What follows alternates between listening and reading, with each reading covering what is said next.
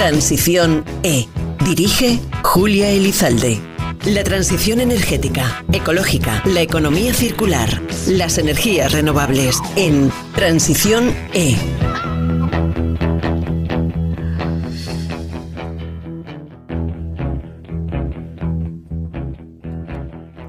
Seguro que si han disfrutado últimamente de un encuentro con sus amistades, en algún momento y debido al elevado coste de la energía, han tratado el asunto de si colocar o no paneles solares en sus casas, en sus barrios de manera cooperativa o en sus negocios. ¿A que sí? Hoy vamos a mirar hacia arriba, hacia el sol, hacia esa fuente inagotable de energía, porque hoy nuestro programa se titula El papel protagonista de la energía solar en la transición energética.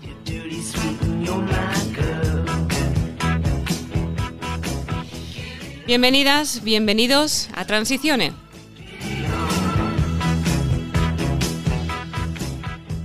Un programa que realizamos con la colaboración de CENER, el Centro Nacional de Energías Renovables, y que estamos grabando durante la celebración de la Feria Internacional de Energía y Medio Ambiente Genera, en el recinto ferial IFEMA, aquí en Madrid.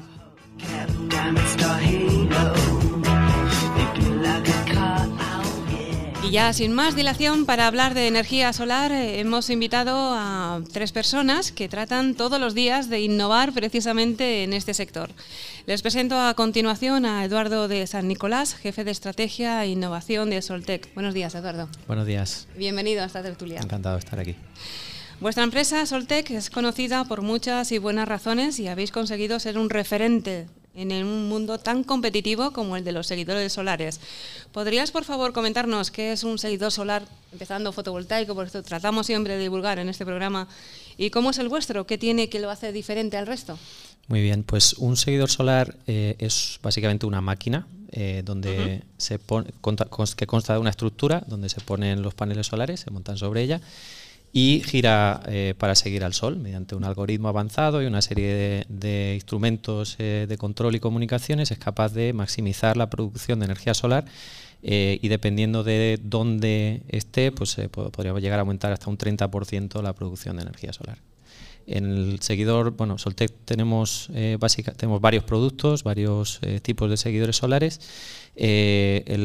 nosotros hemos sido pioneros tanto en el seguidor solar eh, independiente de, de G-Simple, eh, que fuimos los primeros en el mercado en poner a nivel industrial un, mm. seguidor de este tipo, y también en los seguidores bifaciales. Los primeros siempre. Sí, y también los seguidores bifaciales, que son aquellos que montan paneles bifaciales con algoritmos avanzados que permiten eh, al mismo tiempo optimizar la captación de energía por las dos caras del panel. Ya vemos además que estamos continuamente mirando al sol para aprovecharlo, que es de lo que se trata. Y presentamos a continuación a Egoitz San Miguel, el es Business Development Project Manager de SolarLite. Buenos días, Egoitz. Buenos días. Bienvenido también a esta tertulia. Hablaremos de las aplicaciones que puede tener la energía solar. En vuestro caso nos referimos a la térmica y tenemos que hablar del calor solar de proceso, en una que es una tecnología incipiente. ¿En qué consiste para que nos hagamos una idea y qué expectativas tenéis de futuro al respecto? Bueno, básicamente esta tecnología consiste en, en tecnología de concentración solar, al igual que las plantas termosolares que hay aquí en España lo único que la diferencia, la aplicación en vez de ser mm, generación eléctrica, es eh, disponer de calor a todos los procesos industriales o eh, grandes consumidores de calor. Actualmente ahora nosotros estamos ejecutando un proyecto, que es el proyecto de Heineken, nuestro cliente Senji, y eh, bueno, pues con todo lo que está ocurriendo con el gas últimamente, que no solamente se restringe solamente al tema de la guerra, sino que el precio del gas está subiendo en el mundo, pues esta tecnología como una independencia energética las industrias con el objeto de mantener la competitividad y básicamente no deslocalizarse, es eh, lo que está resultando bastante interés.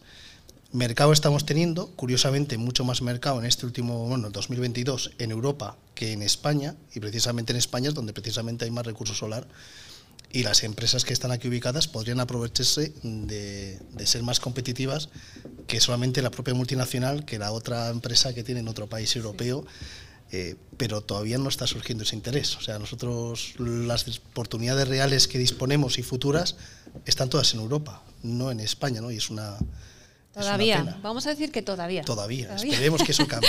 vamos a colaborar, intentemos nosotros también de la concienciación con programas como este de divulgación general.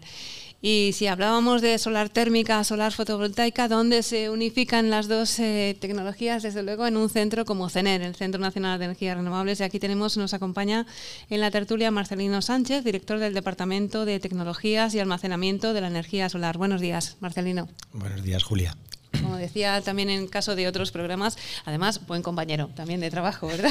Sí. en el caso de, de, la energía solar y en CENER llevamos eh, más de 20 años trabajando en esta, en esta energía en todas sus vertientes, pero ¿qué puede aportar como centro tecnológico? para que se desarrolle la implementación como parte de esa transición energética tan necesaria, tanto a nivel de la sociedad como en el caso concreto de la industria, Marcelino. Bueno, los centros tecnológicos, bueno, llevo trabajando en energía solar desde el año 90 en distintos centros y ya desde hace pues 13 años en CENER. Y realmente el foco de los centros tecnológicos ha cambiado, ¿no? Hace pues 30 años era, bueno, qué son las energías renovables, valen para algo. ¿no? Ahora ya pues hemos demostrado que valen y mucho, son competitivas, tienen mejores costes y ahora el foco es cómo poder dar soluciones tecnológicas a, la sociedad. ¿no? Hasta ahora hemos dado pasos importantes, pero ahora tenemos que mantener, pues los primeros focos era la sostenibilidad y la independencia energética. Estamos hablando de los precios del gas que son volátiles, los precios de las renovables son más controlados y ahora mismo el papel conjugado de la energía solar térmica que permite el almacenamiento energético junto con la fotovoltaica, que tiene unos costes muy baratos, permiten dar a, soluciones integradas a la industria, a, los, a las em, empresas, a la sociedad en su conjunto, manteniendo ambas cosas, unos costes razonables y una estabilidad energética y la independencia energética del exterior. Entonces tenemos que dar a conocer estas tecnologías a, la sociedad y ayudar, por supuesto, a las empresas a que desarrollen sus productos y los adecúen a las necesidades de, todos nosotros, de la sociedad en su conjunto. Es fundamental porque eh, cuando empezamos, eh, porque todos los que estamos en esta mesa yo creo que llevamos bastantes años en el sector renovable, empezábamos y, la cuestión era de, eh, si realmente se podían poner en la práctica o siempre se, les denominaba como energías del futuro y hemos, hemos demostrado más de una vez que, son energías del presente y, que son del futuro total, ¿verdad? Totalmente. Eh, todo ha cambiado bastante a, favor y, la verdad es que lo que llevamos ya bastantes años luchando por esto, pues eh, en fin, ahora se, se, está poniendo en valor y, bueno, eh, lo que está pasando ahora es que por no haberlo hecho antes más rápido, ahora tenemos que acelerarnos. Sí. Eh, entonces, eh, bueno, pues estamos viendo en el caso de la fotovoltaica, recientemente en España se han aprobado pues entre 40 y 50 gigavatios de, permisos ambientales, eh, lo que supone, pues, bueno, arranque de caballo, probablemente parada de burro, no es la primera vez que nos pasa en, este, en España. porque no hay capacidad ahora mismo, por mucho que digan algunos, para poder instalar tanto en tan poco tiempo. Entonces, bueno, pues eh, está estresando o va a estresar la cadena de suministro y, lo que tenemos que intentar sobre todo es que eh, pues esa, lo que se fabrique hoy, lo que se produzca, o sea, la, digamos, la economía que se fomente se quede, se quede en Europa, se quede en España y, podamos aprovechar para crear riqueza. Y encima estamos eh, redundando en esa necesidad de ser independientes energéticamente que sí, que bueno, ya eso es la cuadratura del círculo, porque estamos eh, eh, abarcando todos los, los, ámbitos. A partir de ahora yo voy a ir lanzando preguntas, si os parece bien a los tres, y, cada uno, conforme le parezca, tenga una opinión o experiencia o, le parezca que quiere comentar algo, puede, es muy libre de hacerlo. Em, decíamos que ha dejado, ha pasado de ser una moda, ahora estamos con una crisis de energética notable que nos ha hecho mirar mm, diferentes opciones, diferentes tecnologías, incluso algunas que estaban un poco aparcadas. ¿Realmente en el caso del autoconsumo consideráis que ha, devuelto la ilusión al sector solar, que estaba un poco tristón? Ha, ha pasado unos años tristón, por llamarlo de alguna manera. Yo puedo decir que en tema de la concentración solar térmica sí, que ha devuelto, precisamente, y es por un tema de, de costes. Es una solución hoy en día es lo más viable. También, como ha indicado antes Marcelino, se puede almacenar energía, con lo cual pues, permite posibilidades del orden del 60%, más del 50% de toda la demanda térmica de una planta. Y de hecho muchos de los clientes son aquellos que inicialmente han instalado una una solución de eléctrica de autoconsumo fotovoltaico y claro, les ha ido bastante bien, se han convencido y dicho, ahora yo quiero ya ser más renovable, pero bueno, eso ya no es renovable, más competitivo y tener una independencia energética frente a lo que, porque ya no solamente que dependa, claro, al final todos son procesos de cogeneración de gas. Tienes la solución de biomasa, que la biomasa tiene unos límites de, suministro, pero la solar siempre tienes, o sea, eso tienes una independencia energética y es lo que te puede aportar esa, ellos lo que miran es decir, de aquí a, no es ahora inmediato, sino de aquí a futuro, a 20 años, un periodo de 20 años, que mi planta pues tenga esa independencia y yo pueda desligarme del mercado y yo controlar mis precios. Y es lo que ahora está viendo, la verdad es que está viendo un boom interesante. Y precisamente como he comentado antes, en zonas en Europa donde el desconocimiento es bastante importante y tienes que andar explicando pues de qué vamos, casi vente para España a ver plantas para entenderlas. Eh, y es lo que estamos haciendo nosotros, o sea, casi visitándoles plantas termosolares aquí, aunque no tiene nada que ver la escala que evidentemente hay, esto es mucho más pequeño, pero bueno, eh, es una solución pues mucho, bastante factible hoy en día. Factible y además hay que decir que en unos casos, y depende de la aplicación, la utilidad que le queramos dar, estamos hablando de luz solar directa, pero también estamos hablando de luminosidad. Ya hay una oferta variada, ¿verdad, eh, Marcelino, de tecnologías solares para que podamos elegir la que más se adecua a nuestras necesidades? Sí, bueno, yo creo que hay que incidir en una cosa, que el futuro que estamos hablando es el presente, es decir, las decisiones que tomamos ahora van a condicionar nuestro futuro. Hoy en día tenemos en España pues muy buenos profesionales, de hecho, muchos de los profesionales de las empresas extranjeras son españoles, ¿vale? Estamos perdiendo, tenemos en peligro el liderazgo que ha tenido hasta ahora España, entonces eso es algo que hay que cuidar y realmente hay que apostar ahora por dos cosas, uno por la por mantener tecnología y otro pues las empresas que van a ser usuarios de esa tecnología para que en el futuro tengan en el futuro que es el presente de ahora tengan esos costes competitivos. Quien no invierta ahora en, renovables y especialmente en solar, yo estoy totalmente enamorado por la solar, pues quizás por los años que yo he pero de las empresas de las tecnologías renovables, pues el, recurso solar es el más abundante con diferencia con respecto a cualquier otro recurso. Eh, de hecho, el viento es parte del recurso solar indirecta. Y además es bastante predecible, tenemos sol todos los días. Entonces esas bazas en un país como el nuestro las tenemos que jugar. Tenemos buenos, buena tecnología, pero no hay que olvidar que ahora mismo tenemos empresas chinas, empresas eh, árabes que compiten con nosotros. Los centros tecnológicos tenemos que, ir por delante de las empresas, pues viendo cosas que son más complicadas, o haciendo nuevos conceptos, pero obviamente transfiriendo esta tecnología a las industrias. Trabajamos de luego con estas dos empresas que están aquí, pues eh, muy frecuentemente y con otras empresas del Estado español y también internacionalmente. Entonces la idea es esa, es si nosotros queremos una transición energética, queremos mantener la sostenibilidad y queremos también tener una garantía de suministro, hay que tener la independencia energética, solo se puede conseguir pues con energías renovables donde España tiene el recurso disponible y como ha dicho antes Egoitz, lamentablemente, por ejemplo, en el caso de calor de proceso, pues el país más avanzado es Dinamarca que tiene bastante menos recursos que nosotros. Entonces eso pues una cosa pues para cuestionarnos también nosotros mismos y bueno, un acicate más para trabajar más duro, nada más. Curioso además que en este caso del recurso solar los de los países del sur tengamos que mirar al norte como, como ejemplo, ¿no? Pero si hablábamos que el autoconsumo ha devuelto quizá la ilusión al sector, otro de los fenómenos que se está incorporando también últimamente y que están proliferando son las comunidades energéticas. Eso demuestra también que la energía solar es una buena muestra de que se puede, se puede tomar la decisión de utilizarla a nivel individual y producirla, por supuesto. De ahí vienen también otros términos que se han generado últimamente como prosumidores, etcétera.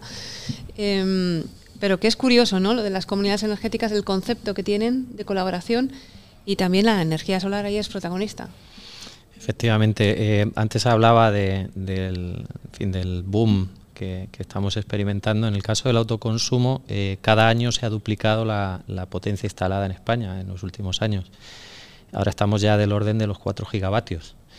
Eh, esto implica pues que necesitamos muchos profesionales, muchos instaladores. Eh, hay algunos que no están haciendo las cosas todo lo bien que debieran y hace falta formación. Precisamente hemos escuchado noticias eh, ayer ¿no? o, hoy eh, del presidente del gobierno respecto a, ciclos formativos y formación profesional dedicada a las energías renovables. Yo creo que hace mucha falta. Eh, en cuanto a las comunidades energéticas, pues antes las comunidades energéticas en el fondo han existido siempre, lo que pasa que la regulación en el caso de la fotovoltaica no las permitía. al final una comunidad energética es una especie de comunidad de bienes eh, donde, pues como bien comentabas, hay generadores de energía, consumidores de energía y prosumidores, unos que, también que generan y consumen energía al mismo tiempo. Y de alguna manera regula la manera en que se interrelacionan entre ellos para poder intercambiar esa energía. Hace falta todavía, no hay, no hay mucha claridad en algunos aspectos de la regulación respecto a, las, a las comunidades energéticas. Hay relativa poca experiencia en ello y eh, también hace falta mucha digitalización. Es decir, a las, eh, cuando tú montas una comunidad energética eh, con gente que no es especialista en, las energías renovables y en cuestiones técnicas, todo tiene que ser muy sencillo. Entonces yo, en mi opinión, la innovación debe venir desde, desde para facilitarle la vida a las personas y que esas comunidades energéticas, desde su creación hasta su operación, incluso mantenimiento, se realice de forma digital y sencilla. Y eso haría que se explotase, ¿no? que, que, hubiese un boom de, comunidades. Un boom que puede llegar a generar también nuevos modelos de negocios, que en este momento es muy interesante lo que se está fomentando alrededor, ¿no, Egois? Sí, a ver, nosotros en el caso del calor de proceso, eh, curiosamente en Alemania, por ejemplo, eh, se está fomentando eh, la aplicación de la energía de concentración solar a district heating es decir, a calefacción. Entonces hay comunidades que lo que ellos quieren, tener una caldera de biomasa de gas y quieren implementar una solución de este tipo porque tienen espacio aledaño con el objeto de bajar la factura para, para toda la comunidad. Y esto, claro, eh, está siendo muy importante porque precisamente, eh, claro, estamos todos hablando de que se está haciendo el district heating, que la manera de más eficiente de calefacción, me da igual qué recurso sea inicial, es más eficiente, pero si siempre tienes algún espacio, pues puedes aplicarlo en ciudades o en pequeños núcleos de población, es factible. Eh, también, por ejemplo, eh, se están viendo casos de calefacción pues para, pues bueno, para procesos ganaderos, pollos, vacas, o sea, también necesitan y también lo estamos, nos están demandando. O sea, empieza a haber, eh, claro, ellos al final existe un desconocimiento, ellos lo que quieren saber básicamente qué precio tú ofreces, evidentemente les va el negocio en ello. Eh, a mí cuando me dijeron que, por ejemplo, el precio de un huevo, el 20% es energía, pues es para tomárselo en serio. Entonces, eh, eso es una, claro, cualquier cosa que pueda ser, claro, luego preguntamos el supermercado por qué no sube el precio del huevo, ¿no? Pues entonces, evidentemente este tipo de soluciones es lo que, eh, vamos a decir, amortigua esas subidas y no es, una, no es un tema ya de competitividad, es un tema ya que nos afecta al bolsillo de todos. Y es la mejor forma de convencernos también y de, y, de tomar ese tipo de decisiones y ese tipo de, opciones, ¿no? Mm, pero eh, estabais eh, comentando antes, eh, en el caso concreto de, Eduardo, que precisamente está haciendo un, avance rápido, un avance que queremos conseguir unos objetivos a corto plazo, y eso quizá también nos pone un poco a la defensiva de, de todo lo que tenemos que correr. ¿Está siendo un avance sostenible? ¿Realmente el sistema eléctrico en nuestro país está preparado para este para esta velocidad que tenemos que, llevar ahora sin prisa pero sin pausa? Bueno, tenemos un sistema eléctrico eh, de los mejores del mundo. Eh, nos ha costado también un sistema gasista de los mejores del mundo y ahora precisamente se, se, está viendo ¿no? con la crisis de Ucrania, la crisis del gas y demás. Nos ha costado mucho dinero y mucho trabajo los españoles poder tener un sistema así, pero eso, el hecho de ser una isla energética, que es lo que hemos sido siempre, pues ha hecho que hayamos invertido mucho en, tener un sistema fuerte, ¿no? Y ahora, pues en situaciones de mucha volatilidad se está viendo. Eh, hay que contar que no solo es la integración de las renovables, sino que el mundo se está, eh, eh, se está descarbonizando y para descarbonizarse se está electrificando. Eso significa que cada vez pues, la movilidad se está electrificando, eh, la, industria también se está electrificando, los hogares, cada vez más bombas de calor. Eh, esto nos, nos lleva, y, por supuesto todo lo que se viene con el hidrógeno verde, que necesita electrolizadores, y esos electrolizadores hay que alimentarlos con energías renovables. ¿no? Entonces tenemos que eh, empezar a acostumbrarnos socialmente eh, igual que estamos acostumbrados pues, a ver antenas, a ver carreteras, a ver pantanos, pues a ver cada vez más energías renovables en, nuestros, eh, nuestro alrededor. ¿no? Eh, son perfectamente compatibles con el resto de actividades, es decir, hay, hay tierra de sobra, hay espacio de sobra. España precisamente no es un país especialmente poblado y podemos instalar muchas más renovables.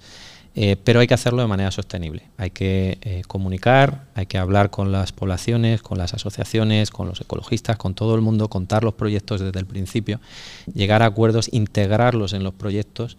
Eh, yo siempre digo que las plantas solares son extensivas en el uso del espacio, pero no intensivas. Es decir, tienes mucho espacio para hacer muchas cosas. Y nosotros a esto le llamamos ecovoltaica, es decir, es la manera de hacer plantas sostenibles, ¿no? Que gira en torno a cuatro principios que son pues el, de fomentar la, economía social, es decir, generar formación, puestos de trabajo, empleo local, eh, subcontratas y contratas que sean de ahí. El 65% de una planta solar eh, no, es todo menos los paneles solares, ¿no? es el resto de cosas. Y todo eso se puede fabricar aquí. Antiguamente incluso fabricábamos paneles, ahora ya no pero podemos hacerlo con, gente local y podemos además aprovechar para potenciar la agricultura, la ganadería y las economías sociales. Y supongo que también eh, en eso el desarrollo de la tecnología ayuda a, que sea un desarrollo también más sostenible, como decíamos, y adecuado, ¿no? Sí, la verdad es que tenemos un mix energético que es complejo, tenemos muchos retos ahí, pues tenemos primero una, herencia de un tipo de, de, mix energético que tiene que modificarse, ahí está la transición energética. Hasta ahora es verdad que se está apostando principalmente por la electrificación como primer medio, pero yo estoy convencido que también el uso de directo de las energías renovables, en este caso la solar térmica, para aporte de calor, creo que está eh, mencionando aquí Egoitz, pues es otra cosa que tenemos que ir potenciando poco a poco. Y en su conjunto tenemos que ver también que no solo tenemos que resolver aspectos técnicos, que a veces tenemos que también los técnicos aprender más de los aspectos sociales, ¿vale? Y de los aspectos regulatorios. Al final tú puedes tener una tecnología X, Y o Z, la tienes que integrar en una comunidad y le tienes que integrar también unos procesos de compra-venta de energía que tiene unas regulaciones. Las regulaciones tienen que adaptarse a la realidad y eso también pues es una barrera que existe actualmente. Y por otra parte, otra cosa que es importante y de hecho bueno es como funcionamos en CENER, nosotros pues eh, estamos convencidos también que poco a poco, hasta ahora pues, normalmente pues el sector fotovoltaico y el sector solar térmico han ido más bien divorciados o separados, cada uno por su cuenta, ¿no? pero cada vez más eh, se buscan soluciones integradas y las sinergias de ambos sectores se, van a ir dando poco a poco, ya se están dando en muchos proyectos, ya se demanda y aparte hay complementariedades eh, evidentes. Y ahí también tenemos que trabajar. Yo creo que tenemos buenos profesionales, hay que cuidarlos y mimarlos, hay que intentar que no se fuguen tantos como se fugan, que se fugan muchos, y también tenemos que vigilar la competitividad con, con otras industrias Hemos puesto el ejemplo antes de, pues de China que se pone siempre, los árabes también están invirtiendo mucho en renovables, como sabréis, y también hemos puesto el ejemplo de países eh, europeos como Dinamarca o, también otros países del norte de, Europa que nos llevan la delantera a veces en térmica o a veces en fotovoltaica. ¿no? Y eso es extraño porque el recurso aquí es eh, bastante más abundante y la rentabilidad también al final. Claro, ya estabas hablando del divorcio. Yo creo que vidas paralelas quizá llevaban, ¿no? Solar térmica y solar fotovoltaica, pero aquí os, veo muy compenetrados. Sí, bueno, no divorcio, sino que han vivido sí, en mundos separados y ahora, pues, eh, lo que decía antes, eh, quizás, eh, no, no quizás, sino lo primero a demostrar que las tecnologías sean viables. Si nos ponemos para atrás en el tiempo, no sé, 15 años, en el 2000 eh, de hablo de cabeza en el 2000 más o menos 4 o 5 o 6 que fue cuando la fotovoltaica empezó a despegar pues al principio incluso la Agencia Internacional de la Energía decía que casi todo iba a ser solar térmica ¿no? en tres años pues hubo este, esta reducción de costes 3-4 años muy significativa y cambió todo. En cualquier caso lo que está claro es que al final si lo miramos desde el punto de vista más global el recurso solar es un recurso que se, se puede compartir para térmica y para fotovoltaica. Las necesidades energéticas que tenemos en nuestras casas muchas son puramente eléctricas pero muchas son térmicas y en la industria en la mayoría es térmico. Entonces, bueno, ahí la sinergia entre ambas eh, pues es importante. Y además, en el caso de la parte de la térmica, tenemos eh, la baza de que a día de hoy el almacenamiento energético térmico es mucho más barato que el eléctrico y es competitivo y ahí hay una, una baza para jugar en el corto plazo que, que creo que los almacenamientos em, electroquímicos pues necesitan más plazo para desarrollarse. Vamos aprendiendo, estarán de acuerdo conmigo con muchos términos, muchas eh, capacidades tecnológicas que en torno a la energía solar. Vamos a hacer, si les parece, una breve pausa y enseguida volvemos. La información más destacada y actual sobre transición ecológica. La energía como eje central de los proyectos. La tecnología como protagonista de nuestra vida cotidiana. Todo está en Transición E, con Julia Elizalde. Y seguimos, seguimos en nuestro programa Transiciones hablando de todo lo que tiene que ver con la energía solar, su desarrollo, sus tecnologías. Y uno de los temas que últimamente eh, también ha pasado a la actualidad en los medios de comunicación es el tema de la agrofotovoltaica. Em, ¿Os parece que ha venido para quedarse? ¿Que todavía está muy verde el tema? ¿Cómo, cómo lo veríais vosotros? nosotros ya estamos trabajando en ello, de hecho tenemos eh, productos ya que son agrivoltaicos. Eh, al final la agrivoltaica es una especie de ecovoltaica que decía yo antes, ¿no? que es, eh, la integración de la agricultura o de la, o de, la ganadería, de los sectores primarios en, en, la fotovoltaica. antes comentaba que es la, la, fotovoltaica es extensiva pero no intensiva en uso del suelo, es decir, podemos plantar cosas y podemos usar ya el suelo para más eh, para, alimentar ganados o para apicultura. Y, esto confiere al agricultor pues una doble fuente de ingresos, tanto por la, por la explotación de su ganado o de su, eh, o de su cultivo, eh, y más la explotación evidentemente de la, de la planta fotovoltaica. Es cierto que dependiendo del cultivo, no todos son perfectamente compatibles en todas las situaciones. Hay que tener en cuenta que las placas solares pues, tienen sombra, ¿no? dan sombra, ¿no? Entonces no todos los cultivos les gusta tanto la sombra, ¿no? Entonces en esto sí que está habiendo ahora mismo bastante investigación, eh, se están dedicando bastantes recursos a ver cómo afecta eh, los paneles solares y el sombreo y cómo hacer ese sombreo que sea, eh, o mejor dicho, la, luminosidad debajo de los paneles solares sea lo más homogénea posible para que afecte lo menos posible a la, producción de, de la cosecha, ¿no? Eh, aquí lo bueno, eh, o a modo de innovación, la parte que creo que es más prometedora es que cuando tú tienes una planta solar, lo que tienes al final es una industria 4.0, es decir, tienes toda una red mallada de telecomunicaciones donde puedes sensorizar y eh, tener información en tiempo real de todo lo que necesita el cultivo. Es decir, puedes poner sensores de pH, de temperatura, de irradiación solar, de etcétera, de cronometría, de lo que quieras. Y esto puede optimizar eh, y para darle a la planta lo que necesita en cada momento y hacer el cultivo más sostenible y también más competitivo. Entonces, encontrar ese equilibrio es el gran reto eh, que tiene la, agrivoltaica, pero que podría ser una solución precisamente a uno de los grandes problemas que tiene el, bueno, eh, las poblaciones rurales y es precisamente la despoblación. Es decir, que mm, los hijos de agricultores no quieren ser agricultores porque evidentemente pues no quieren estar como sus padres. Eh, de sol a sol eh, en, el, cultivo y demás. Eh, si ellos son capaces de controlar su cultivo y tecnificarlo y tenerlo en un teléfono móvil, pues la cosa cambia mucho. Posiblemente muchos hijos de agricultores quieran continuar con la tradición de su padre o de su madre y, y evidentemente yo creo que podría ser un, un buen cambio a mejor en el, en el sector agrario. Es que cuando vemos las placas solares parece que no hay nada detrás, pero fíjate la cantidad de tecnología que estamos eh, comentando, todo eh, el control que se lleva a cabo, que mm, cuando hay precisamente esas, esos comentarios, ¿no? A veces no, no mm, muy favorables porque parece que es un, fruto de, de algo impulsivo y para nada. O sea, todo está planificado, está desarrollado y está pensado previamente. Ya hemos comentado antes ¿no? que al final se trata de tener un equilibrio, no solo son retos técnicos, sino también sociales y regulatorios. En el caso de la agrivoltaica, pues es el primer ejemplo, pero ahora más al final competimos por el suelo, por el recurso, por el sol. Y el reto es mantener una industria agroalimentaria que en España es potente y además pues potenciarlo con otras cosas. Obviamente, pues no habrá todos los tipos de cultivos donde se pueda hacer o no, o no se puede hacer de la, con el mismo tipo de, intensidad, pero desde luego eh, es posible muchos de ellos y, también se puede diversificar los usos de los suelos. También, como comentaba antes Eduardo, eso puede atraer a que eh, se evite la despoblación y atraer a otras personas.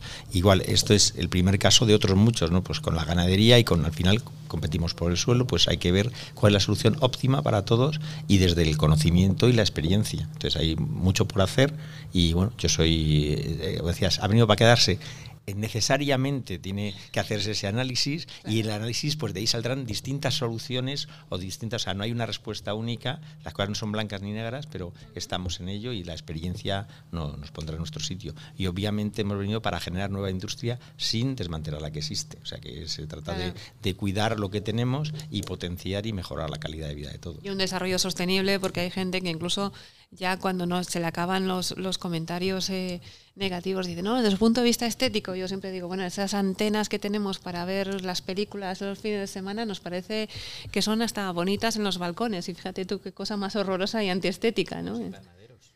Claro. Invernaderos, decías. Estamos acostumbrados a ver edificios, invernaderos, y nadie se vamos, no, nadie dice nada, ¿no? O incluso los monocultivos. Ves el último al que se dedica, que es lo que compensa todo, claro. O incluso los monocultivos. pensamos que por ser mono, o sea, ah, míralo, es, es verde, ¿no? Que, que, eh, natural. Bueno, pues eh, nosotros tenemos plantas donde se han hecho estudios independientes, algunas universidades, y se ha visto que eh, bueno, esas plantas que estaban rodeadas de cultivos, en la planta solar, solar hay 100 veces más biodiversidad que en los cultivos aledaños, es decir, se convierten en oasis para la naturaleza. Y no tanto porque se, evidentemente se planten árboles y todas estas cosas, que evidentemente pues las plantas no, no, no puedes tener nada que le haga sombra a las placas solares, ¿no? Eh, sino porque no hay actividad humana. Eh, los animales se alejan de los humanos. Entonces, si tú tienes un espacio de varias hectáreas donde no hay humanos, todos los animales se cobijan ahí. Y entonces se ha visto pues eh, eh, especies que estaban que ya no estaban, que se habían abandonado un determinado territorio, están volviendo a esos oasis y están reproduciéndose. Entonces, pues puedes ver perdices, codornices y un montón de, aves y, pequeños animales, liebres y demás. y, potencia esa biodiversidad. ¿no?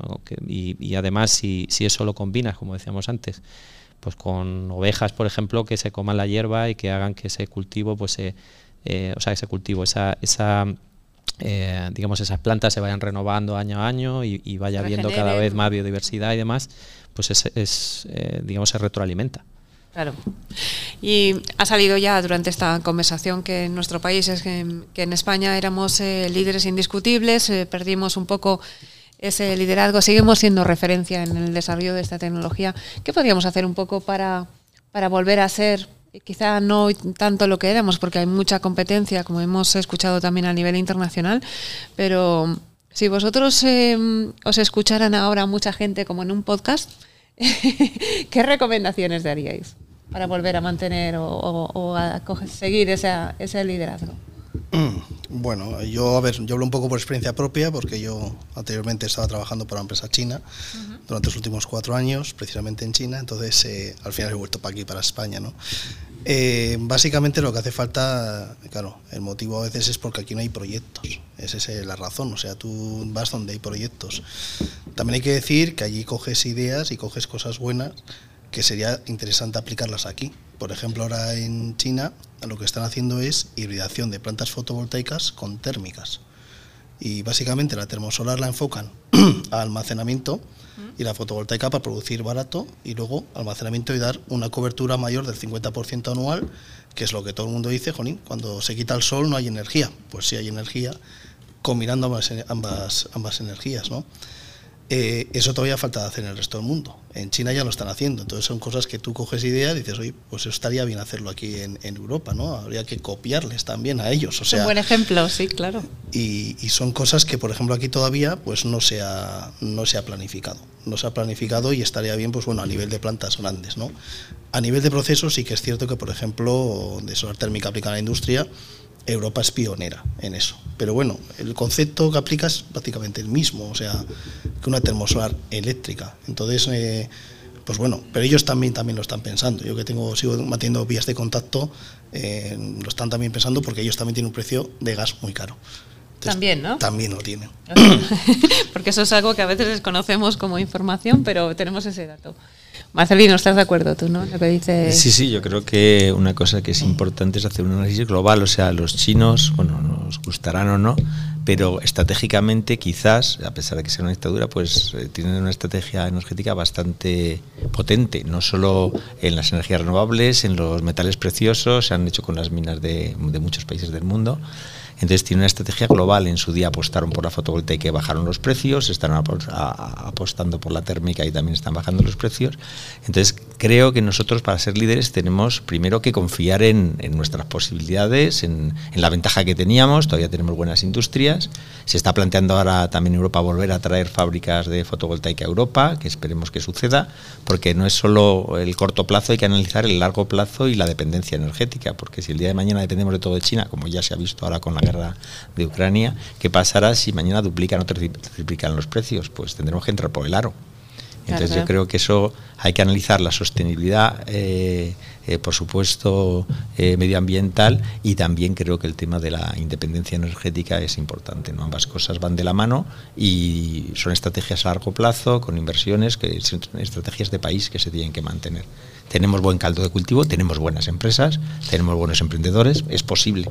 ¿Vale? O sea que depende de nosotros en parte. Que siempre llama también la, atención, ¿no? Porque cuando dices eh, los países árabes ya se están fijando en las energías renovables de hace muchos años, a nosotros nos, consta, pero, pero realmente quiere decir que algo está cambiando también, ¿no? Si los principales países productores de petróleo ahora realmente eh, tienen una apuesta definitiva y firme sobre la, la, energía solar, principalmente dentro de las renovables, es que algo realmente esto, esto está cambiando a nivel internacional y global. Eh, la edad de piedra no se acabó porque se acabaran las piedras, ¿no? Eh, ni, la edad de bronce porque se acabara el bronce, y la edad del petróleo y los combustibles fósiles tampoco se va a acabar porque se acaben los combustibles fósiles. Va a seguir habiendo combustibles fósiles.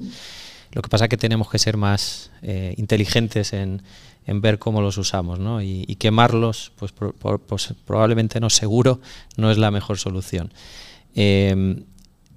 Yo antes eh, comentaba eh, un poco las claves de, lo que está pasando ahora mismo. Efectivamente, hay otros países que, nos llevan la delantera porque han podido planificar a largo plazo y no en episodios de cuatro años eh, con cambios de gobiernos y tal como, como, y con otro tipo de tensiones políticas como, como los gobiernos occidentales. esto pues, nos ha puesto una posición de desventaja, pero hay que tener en cuenta que, tenemos eh, consumo local, que tenemos una industria fuerte, tenemos gente preparada. Eh, lo que hay que hacer es apostar. Eh, o sea, tenemos que apostar, tenemos que invertir y ya hay mecanismos. Está el Repower Europe, está el, el, sistema también de, que bueno que se está tomando forma ahora, ¿no? Para reindustrializar Europa. Que ya sea los IPCIs y algunas inversiones en, algunas industrias estratégicas que ya, ya estamos empezando a ver. Eh, ahora además eh, se está, eh, como tenemos la competencia también del IRA americano, ¿no? que es el programa de incentivos americano, pues se está incentivando más y además se está simplificando administrativamente la, burocracia que tenemos en, en, Europa que hace lento el sacar estos proyectos. Pero yo creo que también sobre todo lo que hace falta es, para que podamos competir y no nos pase otra vez lo mismo, es el, el que el que contamine pague. Es decir, eh, si resulta que en Europa pagamos tasas a la emisión de CO2 eh, y en otros países no lo pagan, eh, pues cómo luego permitimos comprarles sin que paguen ningún tipo de, impuesto a la importación ni, por contaminación. Entonces, eso yo creo que es establecer esas, esas, esas reglas del juego que hagan que, que el juego sea equitativo y podamos competir en igualdad de condiciones, es lo que deberíamos poner, pero, pero no dentro de cinco o seis años, sino ya. O sea, eso es algo eh, que debería ser inmediato. Inmediato y para eso también tenemos los temas de innovación, porque te vamos a dejar ahora, Marcelino, que, que expliques un poco ese proyecto que ha sido elegido para, para la Galería de Innovación, precisamente aquí en la Feria General Internacional de eh, Feria de Energía y Medio Ambiente, en la Galería de Innovación, un proyecto vuestro de tu departamento que se llama Funglas. coméntanos un poco, porque eso sí que es un aporte para el desarrollo precisamente de la energía solar. el proyecto es muy específico, aunque tiene aplicación tanto para térmica como para fotovoltaica. Eh, en ambas tecnologías se utilizan eh, distintas técnicas para mejorar las propiedades ópticas de, los paneles o de los captadores. En este caso se suelen utilizar lo que llamamos recubrimientos o coatings. En este caso eh, no utilizamos ningún coating, pero damos las propiedades de un, coating. Lo que se hace es eh, realmente sobre la superficie se texturiza a, nivel eh, de microescala, de tal manera que se dan propiedades ópticas. Entonces, aunque esté texturizado, pues sigue siendo pues, transparente, de alta... De, de, baja reflectividad y mantiene todas las propiedades eh, estructurales del material. Eso significa que el vidrio, por ejemplo, pues mantiene sus propiedades estructurales. Cuando ponemos un coating, pues, pues al limpiarlo, pues suele degradarlo. En este caso, mantiene las propias propiedades, como decía, y estamos teniendo pues eh, aumentos en reflectividades del 3%, durabilidad bastante alta, con lo cual eh, pues esto en una planta comercial, ya sea fotovoltaica o térmica, pues pensamos que podría mejorar a lo largo de su vida útil pues entre el 3 o el 5%. ¿no? Es un proceso que ya se ha hecho en el laboratorio, tenemos muestras, se puede, es tangible, o sea, se puede ver el resultado y ahora estamos viendo cómo escalar el proceso a escala industrial y, si y el coste que tiene escalarlo y si es cuánto cuesta sabemos las propiedades eh, eh, técnicas del, producto y son buenas y ahora estamos trabajando con distintas empresas para hacer el escalado industrial e implementarlo en la industria. De acuerdo, pues eh, vemos cómo se ha desarrollado, vemos las capacidades, los retos que tenemos por delante y vamos a hacer una breve pausa para continuar en unos minutos.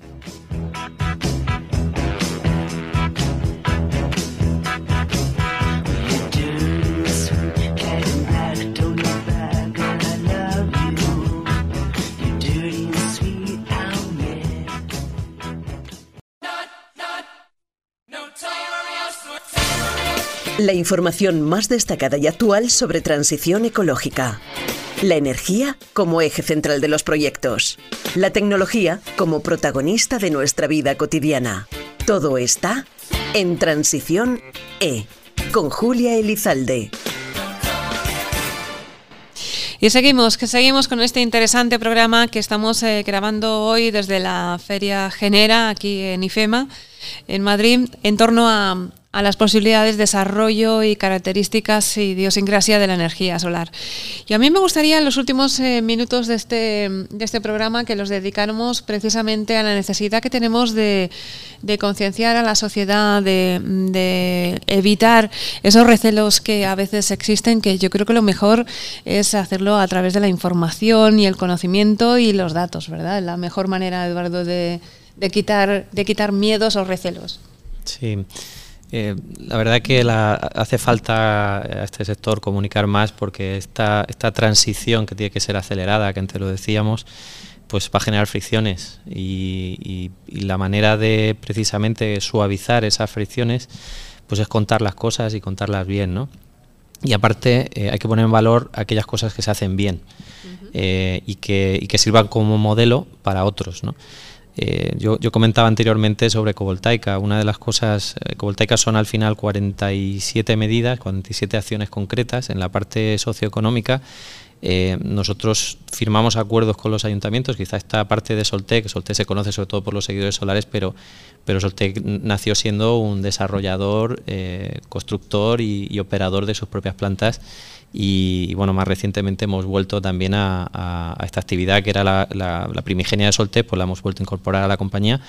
Eh, lo que hacemos, como digo, es firmar convenios con los ayuntamientos eh, y con las agencias de desarrollo local, formamos y contratamos a los trabajadores, especialmente aquellos que están en una situación de desempleo, eh, digamos, ya prolongado o, en una situación desfavorecida eh, les damos todos los cursos, los carnets para poder utilizar maquinaria y demás. Y, son los que contratamos en las plantas solares. Muchos de ellos, eh, bueno, algunos se quedan operando luego la planta cuando están construidas e incluso algunos de ellos pasan a otros proyectos. Eh, yo creo que, esos, ese tipo de acciones son necesarias. Hay, que pagar impuestos localmente, es decir, el impuesto de construcciones y obras, el impuesto de Em, de, actividades económicas tiene que quedar en el pueblo. Las empresas eh, promotoras tienen que domiciliar las sociedades en el pueblo para que el pueblo vea riqueza de la planta. ¿no? Y eso va a facilitar también mucho la integración de la propia planta. Una de las medidas que hacemos nosotros, que yo creo que es de las más efectivas, es que, eh, claro, Mm, lo que el sistema eléctrico que tenemos en España eh, hace que con independencia que tú tengas la planta solar a 500 metros de, tu casa o a 500 kilómetros, tú vas a pagar lo mismo por la electricidad, ¿no? Eh, pero eso hasta cierto punto es injusto, ¿no? Entonces nosotros lo que hacemos es que a los vecinos en un entorno de eh, no más de 2 kilómetros de la planta les damos energía gratis hasta un 1% de la energía generada por la planta. Es muy interesante eso. Esto hace que ellos perciban la, planta solar como algo bueno para ellos. Eh, o sea, baja sus, sus, costes para las familias, para las eh, digamos, para los vecinos y, cambia la actitud completamente. ¿no? Ellos eh, van a favorecer que esa planta pues esté operando y esté operando bien y, que porque la ven como un, un, valor para ellos y para el pueblo donde está ubicada. ¿no? Quizá a partir de ahora también algunos de nuestros oyentes del podcast pregunten eh, qué empresa va a, ser, la de fotovoltaica que se va a instalar cerca de su, de su pueblo. ¿no? no estaría mal después de esta iniciativa. Y personal, como decíamos, personal con formación eh, específica que va a tener eh, futuro, desde luego, por muchos años y para quedarse en el sector, ¿verdad? Sí, a ver, hoy en día, por ejemplo, la industria, hasta ahora, pues eh, todo el personal que había en una industria era enfocado al proceso productivo, a optimizarlo, etcétera, etcétera, ¿no? Ahora se empieza a ver que dentro de la industria empiezan a contratar personal especificado en energía porque tiene un peso muy importante en el coste del producto, ya no solamente el proceso en sí. Entonces ese personal es un poco el que facilita que las empresas instaladoras, pues bien sea de autoconsumo fotovoltaico o de proceso térmico, eh, las introducen en el, sector. Nosotros lo que estamos viendo que todavía falta pues ese personal que esté en la industria, aunque sea centralizado, porque tenga una idea general, porque realmente lo que hacen ellos, cuando ven un ejemplo que funciona, primero hacen una planta pequeña, por ejemplo en nuestro caso, y luego ya dicen, bueno, ahora queremos hacer, tenemos 20, 20, 20 fábricas en toda Europa, queremos implantarlo y a ver en cuáles es factible. ¿no? O sea, lo que hacen es replicar el, sistema. Esto con un personal cualificado dentro de la industria, lo vería muchísimo antes. Y evidentemente esa inversión, esa persona eh, es muy buena inversión para, todo lo que es el grupo industrial, porque a fin de cuentas estamos hablando de salvar puestos de trabajo y evitar que esa industria se deslocalice. Por lo tanto, vamos, yo lo veo fundamental. Creo que la energía, hasta ahora tenemos unos precios muy baratos, a la energía nos vamos dando cuenta que el precio es más caro, tal y como seguíamos hasta ahora.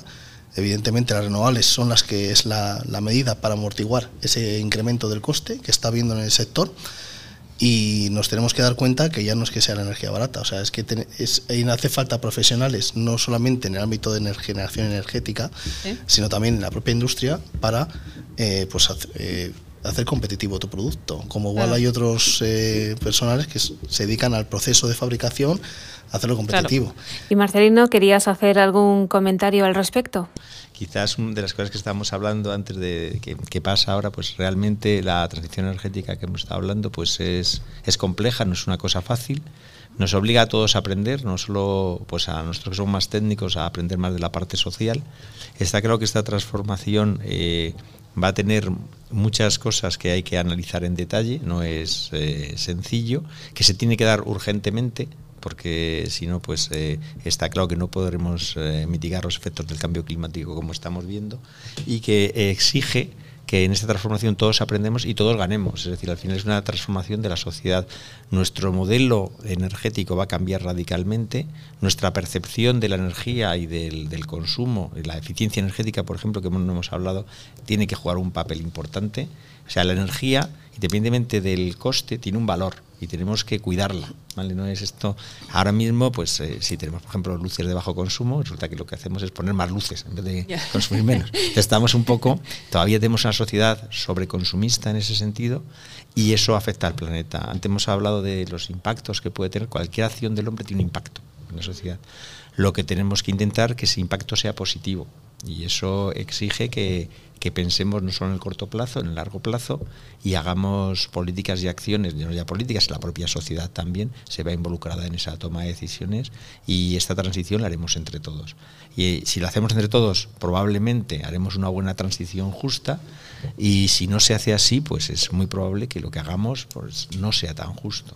Y hay que tener en cuenta que las políticas energéticas son de impactos a largo plazo entonces las decisiones que tomemos ahora van a afectar la vida de nuestros hijos. Y eso eh, sí es preocupante. Tienes entre decisiones rápidas, justas, adecuadas y con visión de futuro. Y por eso es complejo. Pues trabajaremos al menos los que estamos en esta, en esta mesa para conseguirlo y para, para estar... Eh, ante el reto y cumplir ese, ese reto y estar eh, al nivel que, se, que se nos solicita. ¿no? Muchas gracias eh, a los tres. Eh, os quiero dar, porque además hemos acabado, yo creo que con una moraleja, con una sonrisa y se trata también de esto en, en el programa. ¿no? gracias a Eduardo de San Nicolás, de Soltec, por habernos acompañado hoy. Gracias. Muchas gracias a vosotros. Por supuesto también a Egoich San Miguel de Solas Lite. Muchas gracias, por esta oportunidad de hablar. Por supuesto. Y Marcelino Sánchez de, de CENER, lo mismo digo. Gracias a ti, Julia. Y hasta la próxima, porque la energía solar va a dar mucho que sí. Además, ahora que están unidas, ¿verdad? Hemos aprendido en este programa fotovoltaica y térmica. Y a todos ustedes les recordamos que este programa Transiciones se hace en colaboración con CENER, con el Centro Nacional de Energías Renovables. Son una serie de programas que estamos grabando desde la Feria Genera, la Feria Internacional de Energía y Medio Ambiente, que seguiremos y que nos tienen ustedes disponibles cuando quieran, cuando les venga bien y cuando les apetezca, a través sobre todo de Spotify. Así que nos vemos hasta una siguiente edición del programa Transicione. Hasta pronto.